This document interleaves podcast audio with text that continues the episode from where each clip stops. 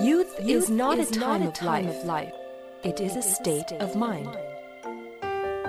青春不是年华，而是心境。青春是生命的源泉，在不息的涌流。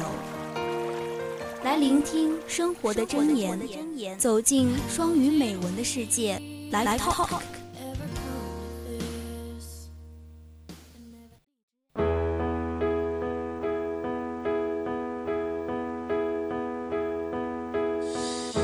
I know you're somewhere out there, somewhere far away.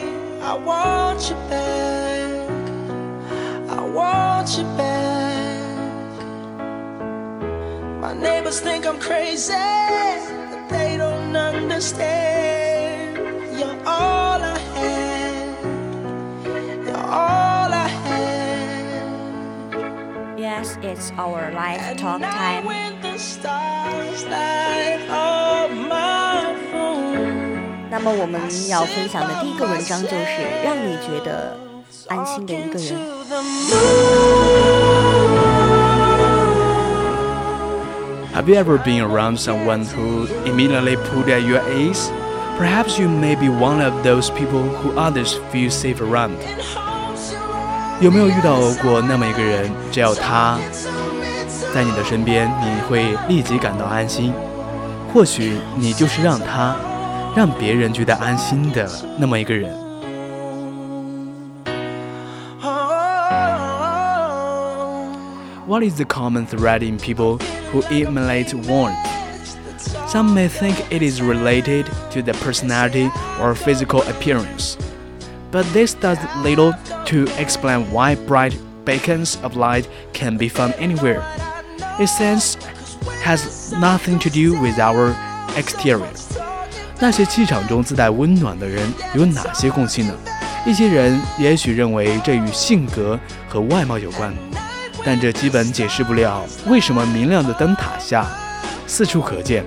本质呢，与我们的外在是没有关系的。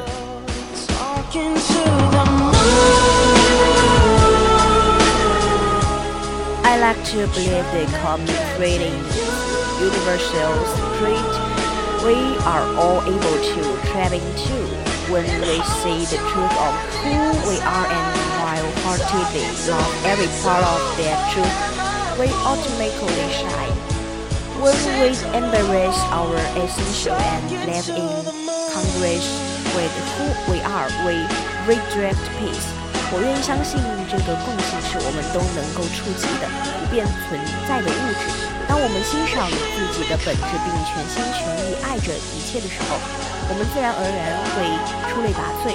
当我们欣然接受自己的本质并遵循本心来生活的时候，我们会自带平和的光环。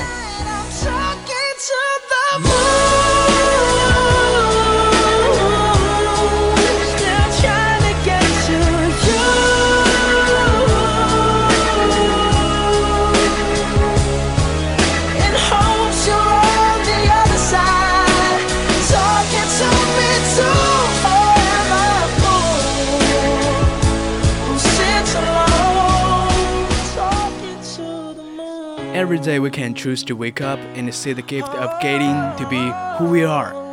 When we decide to live from this state of being, it becomes easy to see this same light and gift in everyone, even those who may not yet see them in themselves.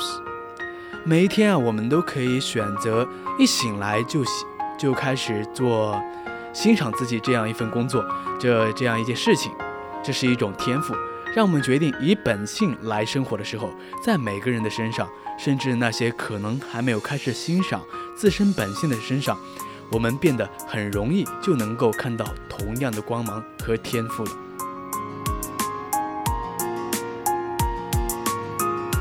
Yes, the benefits of self-love are many. What I sh- know to be truth without doubt in my heart is that we are all capable of giving this gift to ourselves. 自爱的益处有很多，我所知道的真相就是我们能够赋予自己这份天赋，这一点我深信不疑。 Those words help me to remember why embracing my essence is always a bad thing to do.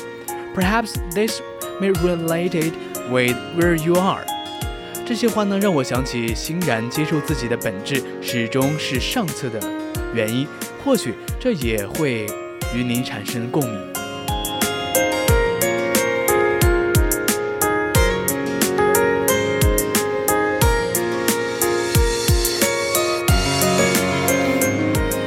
Okay, this is all about our action talk. English. Yeah.